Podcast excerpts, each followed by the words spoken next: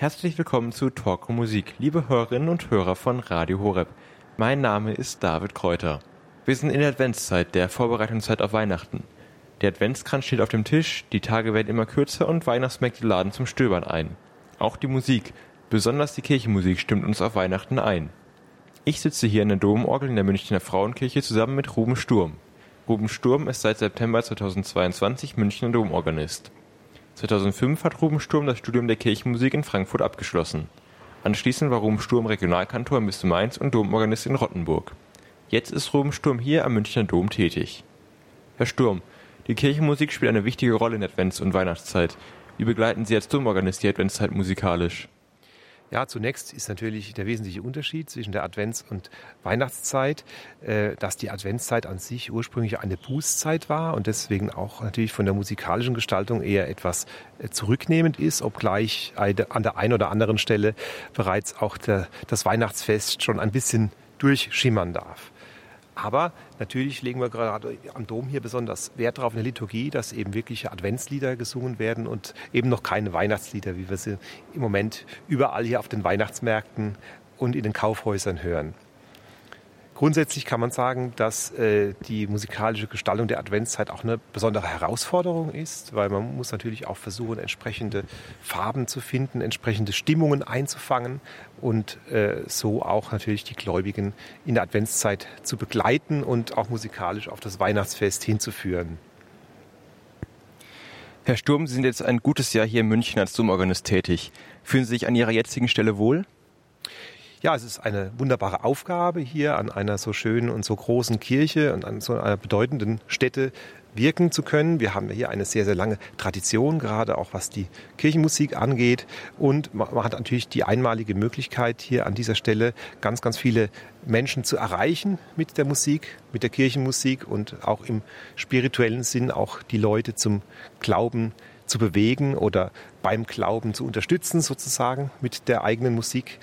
Und äh, ja, es ist natürlich auch eine Besonderheit, dass wir fast alle Gottesdienste hier im Livestream übertragen ins Internet und auch ins Münchner Kirchenradio und in den sozialen Netzwerken, sodass wir insgesamt äh, mehrere tausend Zuschauer und Zuhörer haben bei jedem Gottesdienst. Und teilweise an den Wochenenden oder an den Hochfesten sind es dann schon teilweise über 10.000. Also eine gewaltige Menge an Menschen, die wir natürlich dann auch mit unserer Musik erreichen können. Ähm, ist das aufregend für Sie, für so viele Menschen zu spielen? Es ist natürlich, äh, kann man sagen, eine Besonderheit und es, man spielt natürlich anders, als wenn jetzt nur fünf Leute da wären, aber man gewöhnt sich natürlich mit der Zeit und auch aufgrund der vielen Routine dran an so ein großes Publikum. Sie dürfen hier in München eine Orgel mit 131 Registern, also Klangfarben, und 10.000 Pfeifen spielen. Was macht die Münchner Domorgel für Sie besonders? Ja, zunächst mal, äh, wie Sie bereits gesagt haben, die Größe der Orgel natürlich. Es ist das größte Musikinstrument hier in München und natürlich auch in Oberbayern. Äh, jetzt in, in Bayern an sich hat allein jetzt die Orgel im Passauer Dom noch mehr Register oder noch mehr Klangfarben und in äh, Nürnberg St. Lorenz. Aber es ist ein besonders großes und besonders mächtiges Instrument. Aber es hat auch den Vorzug, dass man jedes einzelne Register sehr schön verwenden kann. Also jedes einzelne Register ist auch sehr edel und sehr fein intoniert. Und äh, der Unterschied ist vielleicht auch zu anderen großen Orgelanlagen. Dort muss man teilweise wirklich mit dem Ellenbogen registrieren, um auf eine gewisse Klangfülle zu kommen und hier kann man wirklich auch mit ein oder zwei Registern musizieren. Und das macht diese Orgel, finde ich, sehr besonders. Und andererseits natürlich die besondere Raumakustik, die wir hier in München vorfinden, mit vielen glatten Flächen hier im Dom, mit insgesamt zwölf Sekunden Nachhaltzeit, macht das Musizieren zu einer besonderen Herausforderung. Aber es ist auch für gewisse Musik, beispielsweise für symphonische Orgelmusik, auch etwas ganz besonders Schönes. Bevor wir auf Ihren Werdegang zu sprechen kommen, wie kann ich mir das vorstellen, wenn Sie an der Orgel sitzen? So ein Spieltisch, also da, wo Sie sitzen und die Orgel spielen, der sieht manchmal aus wie in einem Raumschiff. Was können wir damit alles machen? Ja, das stimmt. Also so ein Orgelspieltisch, gerade von so einer großen Orgel, ist im Prinzip ein bisschen wie ein Cockpit in einem, in einem Jumbo-Jet. Ein Organist oder eine Organistin kann von hier aus sämtliche der 10.000 Pfeifen jetzt in diesem Fall ansteuern und die äh, unterschiedlichen Pfeifen sind verschiedenen Registern, verschiedenen Klangfarben zugeordnet, die ganz unterschiedlich klingen. Auch in verschiedenen Tonhöhen kann die Orgel klingen. Das ist überhaupt das Grundprinzip Orgel, dass wir sozusagen eine Klangpyramide haben aus verschiedenen hohen und tiefen Registern, die sich aufgrund der Obertonreihe, die jeder Ton hat, äh, wunderbar zusammenfügen zu einem großen Ganzen. Und wir haben auch dann noch räumlich getrennte Werke. Hier im Dom zwei verschiedene Orgeln, aber auch jede Orgel für sich hat äh, drei oder vier Manualwerke, wo die Pfeifen in unterschiedlichen Werken zusammengefasst sind und aus verschiedenen Richtungen sozusagen äh, sich zu einem großen Ganzen verbinden. Ja, und der Musiker oder die Musikerin, die am Spieltisch sitzt, ist natürlich so eine Art Ein-Mann-Orchester, kann man sagen, und kann also mit wenigen Handgriffen und mit wenigen Finger- und Fußdrücken äh, sozusagen einen ganz großen Orchesterklang erzeugen. Also einen Klang, äh, wie ihn sonst nur eben ein großes Symphonieorchester leisten kann. Und das ist natürlich schon etwas ganz Besonderes. Können Sie uns ein paar der verschiedenen Klangfarben einmal vorstellen? Gerne. Also ich werde vielleicht so ein bisschen verschiedene äh, typische Register dieser Orgel, wie sie aber auch andere Orgel besitzen, vorstellen. Zunächst mal ein Prinzipalregister. Die Prinzipale sind sozusagen die Hauptstimme der Orgel, der Orgel ureigenste Klangfarbe, kann man sagen, die eigentlich mit keinem anderen Instrument zu vergleichen ist, obgleich der Ton produziert wird, ähnlich wie bei einer Blockflöte, nur die Pfeifen sind eben aus Metall in der Regel und mit einer relativ engen Mensur, also mit einer engen Weite und haben dadurch einen sehr kräftigen und tragfähigen Klang.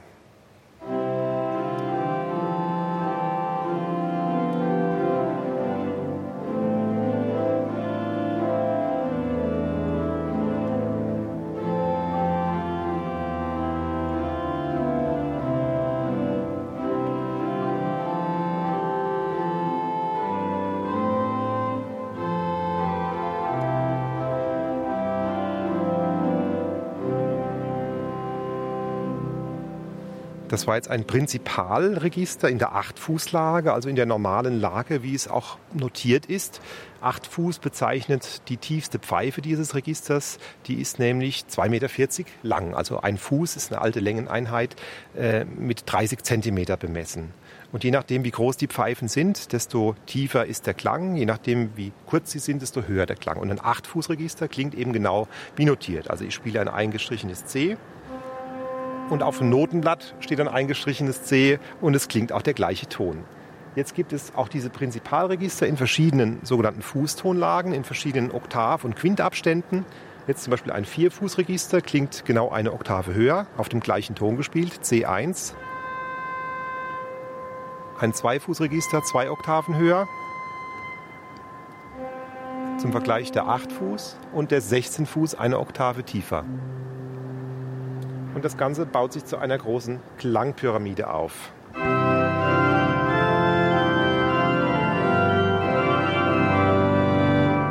Und dazu kommen noch die Mixturen. Das sind also ganz hochliegende Prinzipalregister. Und so kommen wir zu einem Plenumklang, der vor allem in der Barockzeit beliebt war und der so der Orgel typischstes Klangelement ist, wie er auch auf jedem Synthesizer abrufbar ist.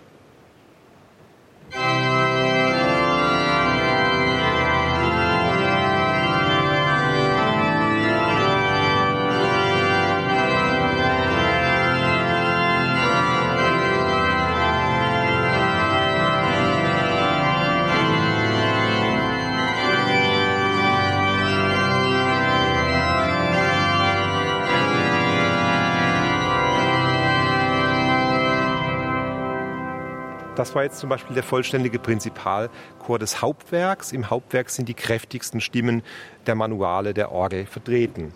Dann zum Vergleich die Flötenregister. Wir haben die auch in unterschiedliche Bauarten, entweder zum Beispiel wie eine Blockflöte gebaut,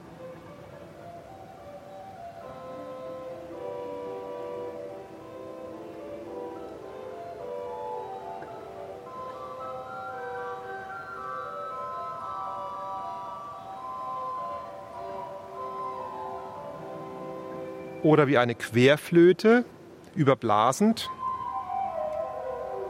Gibt es mehrere in der Orgel. Hier eine hohe Querflöte.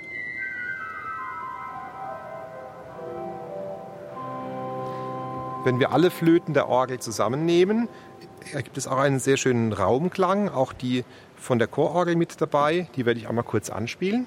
Und wir hören, wie schön die Akustik wirkt und wie schön die Flöten sich im Raum dann entwickeln nach oben.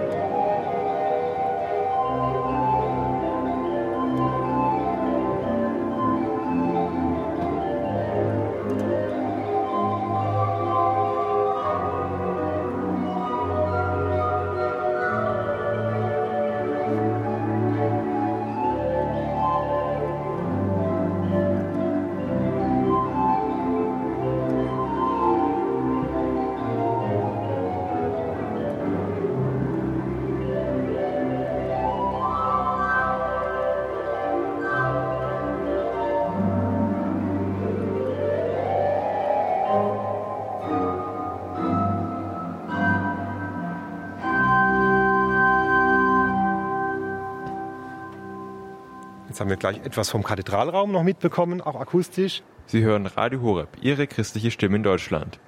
Ich sitze hier in der Domorgel der Frauenkirche München mit dem Münchner Domorganisten Ruben Sturm. Gerade stellt uns Ruben Sturm die Domorgel mit all ihren unterschiedlichen Klängen vor. Bevor Sie hören, wie Streichinstrumente auf einer Orgel klingen, spielt Ruben Sturm für Sie, passend zur Adventszeit, eine Improvisation über Macht hoch die Tür. Sie finden das Lied im Gotteslob unter der Nummer 218.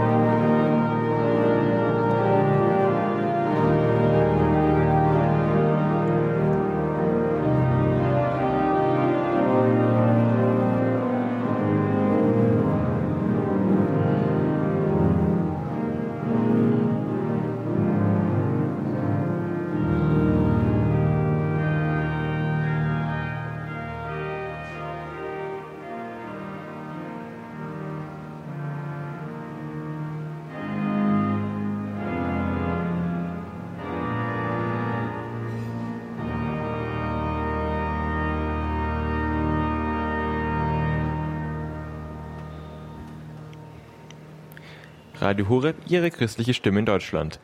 Sie hören eine Improvisation von Ruben Sturm über das Adventslied Macht hoch die Tür. Sie finden das Lied im Gotteslob unter der Nummer 218. Ruben Sturm ist Domorganist am Münchner Dom und ich sitze hier zusammen mit Ruben Sturm an der Domorgel. Jetzt stellt Ruben Sturm Ihnen weitere Klänge der Domorgel vor. Jetzt ähm, die Streicherregister, die sind ähnlich gebaut wie die Prinzipale und Flötenregister, nur etwas enger und daher sehr obertonreich und klingen deshalb auch entsprechend wie ein Streichinstrument. Wir haben hier zum Beispiel eine Gambe und im Pedal ein Cello, die sind etwa gleich von der Klangfarbe. Kann man auch spielen wie ein Streichinstrument. Hier im Pedal mit den Füßen gespielt.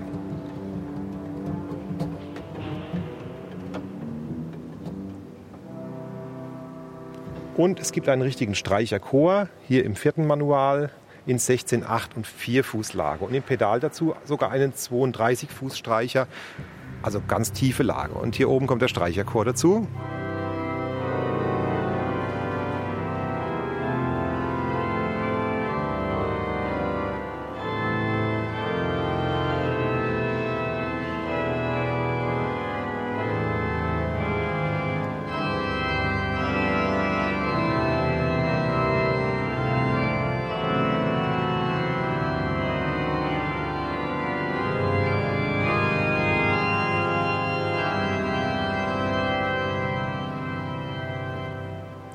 Und Sie haben vielleicht gehört, ich habe den eigentlich dyn äh, dynamisch starren Orgelklang äh, mit Hilfe eines Fußpedals lauter und leiser werden lassen. Denn dieser Teil der Pfeifen steht in einem großen Holzkasten mit Schwelljalousien, ähnlich wie äh, bei, einer, beim Jalousie, bei einer Jalousie solche Holzlamellen, die auf und zu gehen mit Hilfe eines Fußtritts. Und dadurch kann ich den Klang lauter oder leiser machen, ähnlich wie bei einem Streichorchester oder bei einem Sinfonieorchester. Und kann dadurch natürlich besondere, schöne, dynamische, ja, orchestrale Effekte auch erzeugen. Dann eine ganz andere Gruppe der Register sind die sogenannten Zungenregister. Die sind komplett anders von der Klangerzeugung. Hier ist ein kleines schwingendes äh, Messingblatt unten im Pfeifenfuß und dadurch wird der Ton erzeugt. Der Pfeifenbecher dient lediglich als Resonanzkörper. Da haben wir eher so lyrische Farben oder auch kurzbechrige Zungen, die historischen Blasinstrumenten nachempfunden sind, zum Beispiel ein Dulcian.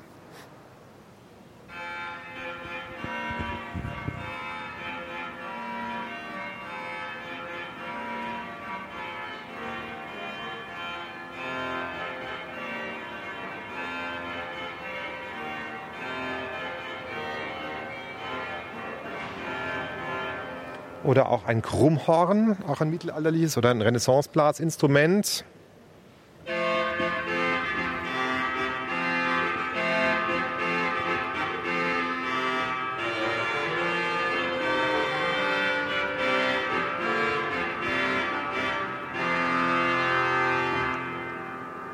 Dann hier eine Oboe,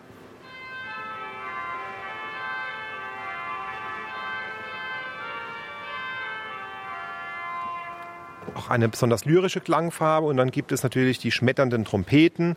Die gibt es sowohl im Manual als auch im Pedal als Posaune und die sind besonders kräftig. Insbesondere die spanischen Trompeten, die in horizontaler Bauweise ähm, gestaltet sind, kommen aus einem spanischen und portugiesischen Orgelbau liefern besonders viel Kraft und sind für schöne Fanfarenklänge bestens geeignet. Hören wir zunächst die normalen Trompeten und danach die Schamaden.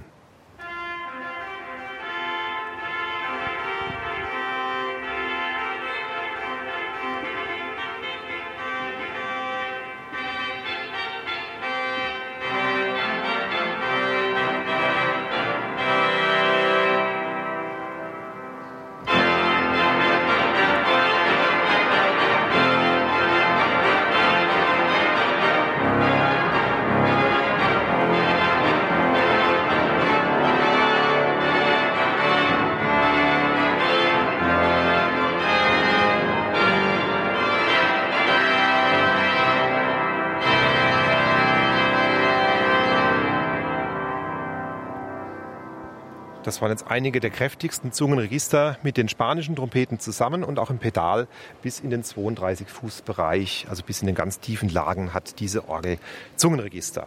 Dann gibt es eine ganze Reihe interessanter Obertonregister, die man in verschiedenen Mischungen verwenden kann, beispielsweise Quinte und Terz.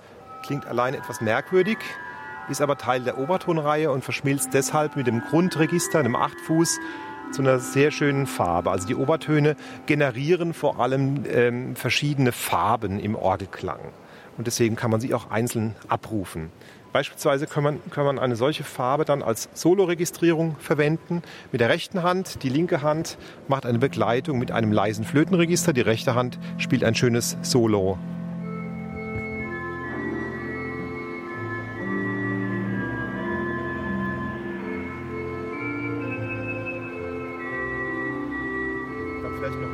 Eine Solo-Registrierung.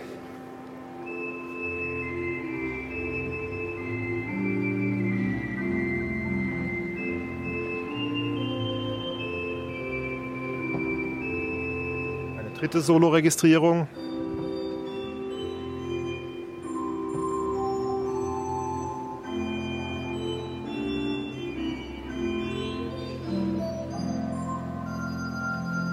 Und so kann der Organist eben wie ein Klangregisseur unterschiedliche Farben einsetzen und auch dramaturgisch einsetzen.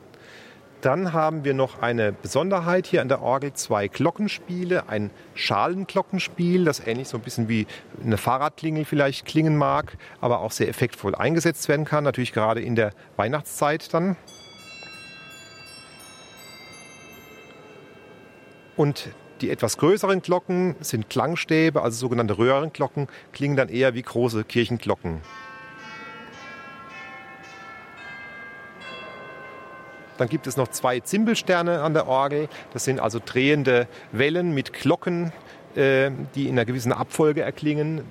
An der Chororgel gibt es einen Zimbelstern in C-Dur und hier an der Hauptorgel einen in F-Dur, der das Lied vom alten Peter spielt, was auch als Erkennungssignal beim Bayerischen Rundfunk verwendet wird.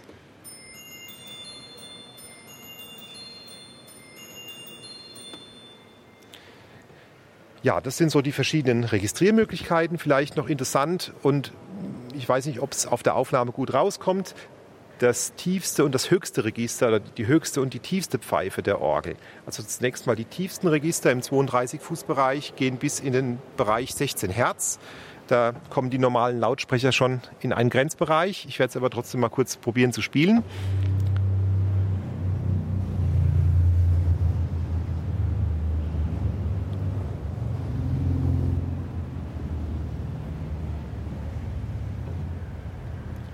und die höchsten Töne eines Einfußregisters ganz hier oben.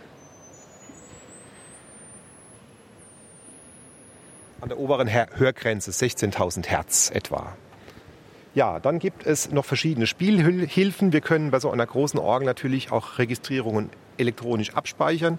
Es gibt auch eine Crescendo-Walze, wo man nach und nach die Register ähm, nach der Klangstärke an- und abschalten kann während des Spiels und dadurch auch ein großes Crescendo erzeugen kann, wie es eben auch ein Sinfonieorchester kann.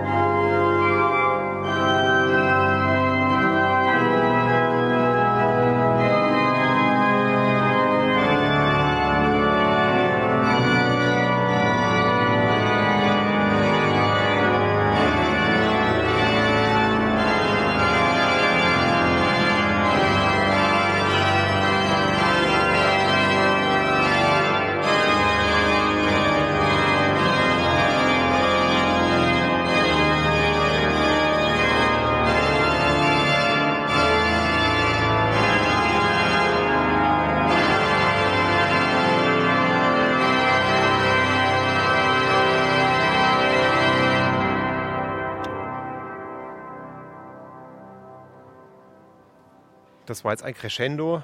Was ich mit der Walze gemacht habe, das kann man natürlich als Organist während des Spiels machen. Auch beim Improvisieren ist das natürlich eine sehr äh, gute Spielhilfe, um dann ein großes Crescendo zu erzeugen.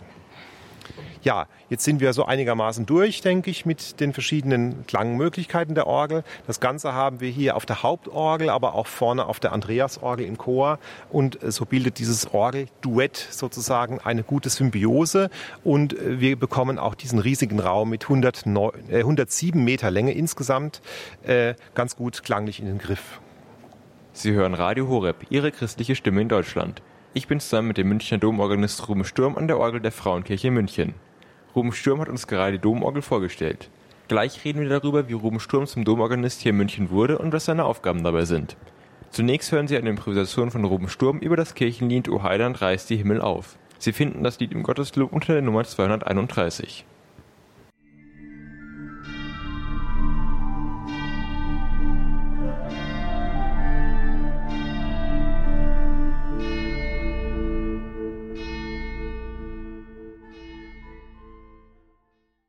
Radio Horeb, Ihre christliche Stimme in Deutschland. Sie hörten eine Improvisation über das Kirchenlied O Heiland reißt die Himmel auf von Ruben Sturm. Ich sitze hier zusammen mit dem Münchner Domorganisten Ruben Sturm an der Domorgel der Frauenkirche. Herr Sturm, wie sind Sie auf die durchaus ungewöhnliche Idee gekommen, Orgel zu spielen? Also ich bin, kann man sagen, katholisch sozialisiert und ich kam äh, über die häufigen Kirchenbesuche als Kind, aber auch dann später als Ministrant in Berührung mit der Orgel und natürlich auch mit der Liturgie. Und mich hat äh, von Anfang an diese, diese Symbiose fasziniert äh, aus Orgelmusik und liturgischer Gestaltung oder überhaupt der Dramaturgie der, der Liturgie. Und äh, von daher habe ich sozusagen von Anfang an Feuer gefangen für dieses Instrument und das hat mich nie losgelassen und dann war auch relativ früh der Wunsch dann da, äh, hauptamtlicher Organist zu werden und eigentlich auch speziell sogar der Wunsch, Domorganist zu werden, also sich ausschließlich auf das Orgelspiel konzentrieren zu dürfen. Sie haben das Orgelspiel dann auch nicht nur als Hobby genommen, sondern eben auch Kirchenmusik studiert in Frankfurt. Wie kam es dazu? Ja, ich habe bereits in meiner äh, Schulzeit regelmäßig Gottesdienste gespielt, habe dann auch die äh, kirchenmusikalische C-Ausbildung damals, also die Ausbildung zum nebenamtlichen Kirchenmusiker in meiner Geburtsstadt in Speyer äh, damals absolviert. Ähm, und dann war eben der Schritt in den Beruf oder ins Studium dann eigentlich relativ klein mit dieser Vorbildung und ich habe dann nach dem Abitur noch ein, zwei Jahre äh, privat weiter Orgelunterricht, aber auch Klavierunterricht und Gesangsunterricht und so weiter genommen und ähm, habe dann damals nach dem Jahr Zivildienst direkt mit dem Kirchenmusikstudium angefangen und auch mit dem Konzertfach Orgelstudium dann relativ rasch.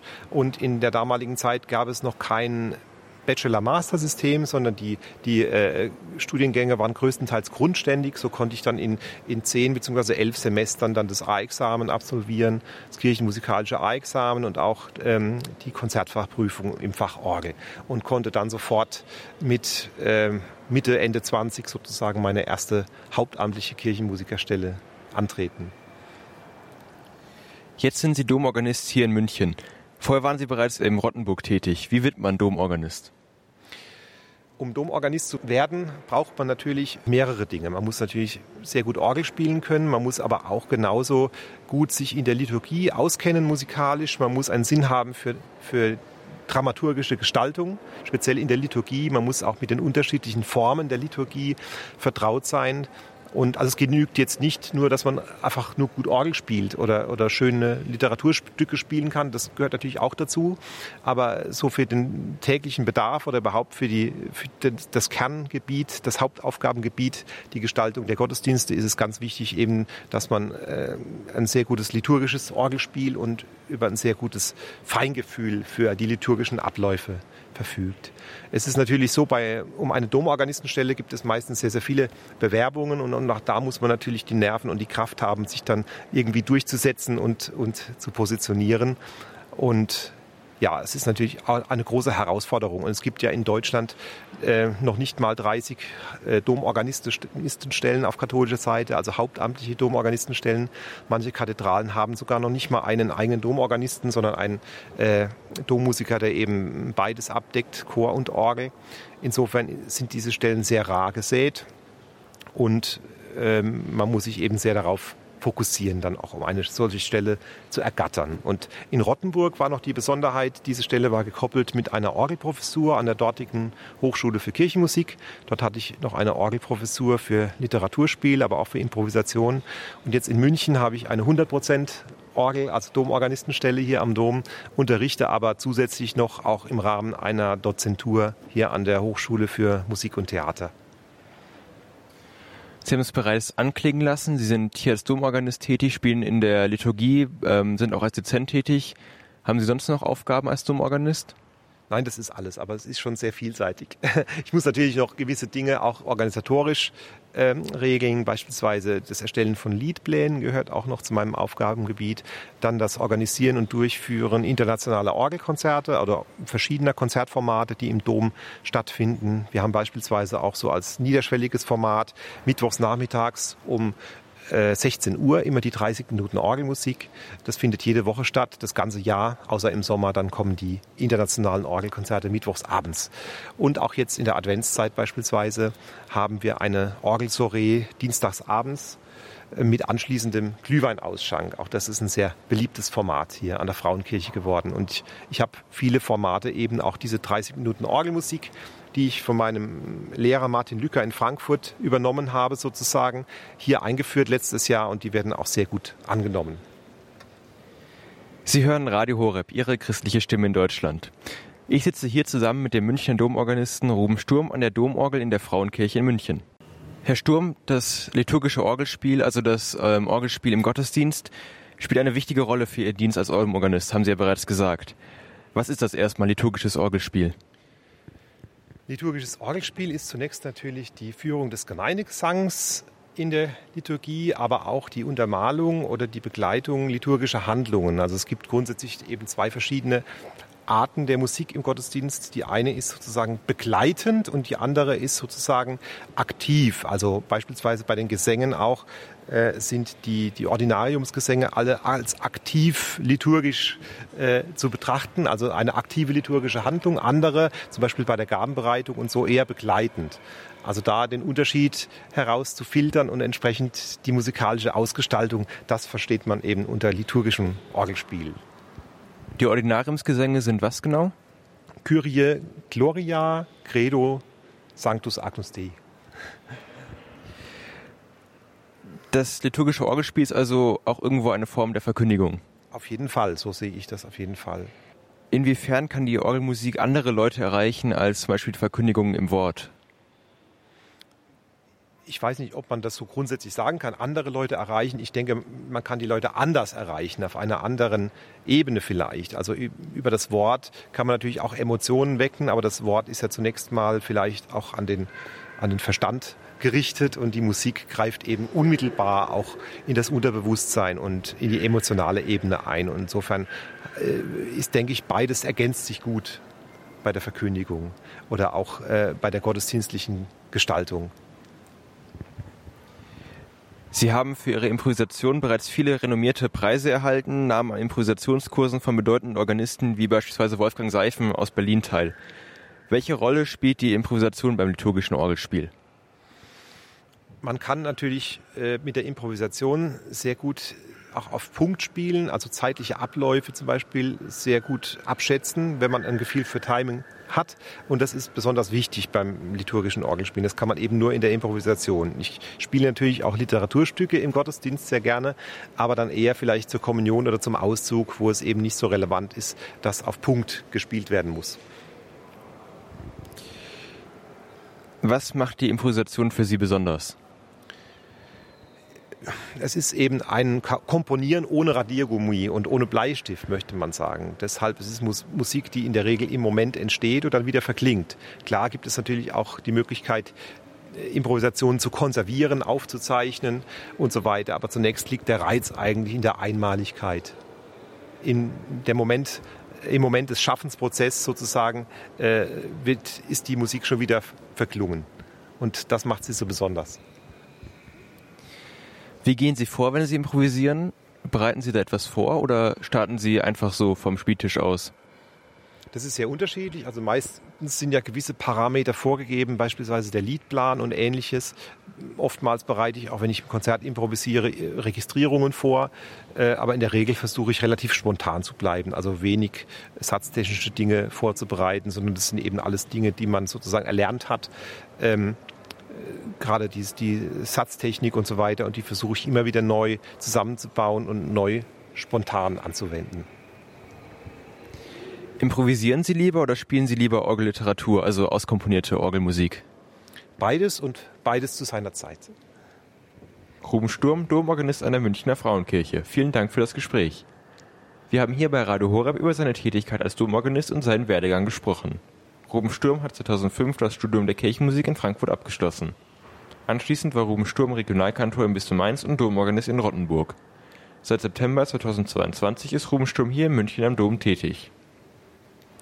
Sie können ihn während vieler Gottesdienste hier im Dom, bei seinen Konzerten in ganz Deutschland und darüber hinaus und jetzt hier bei Radio Horeb hören. Zum Abschluss der Sendung hören Sie eine improvisierte Fanfare über Wachet aufruft uns die Stimme. Gotteslob Nummer 554 von Ruben Sturm an der Orgel. Am Mikrofon verabschiedet sich David Kräuter von Ihnen. Ich wünsche Ihnen einen gesegneten Tag hier bei Radio Horeb.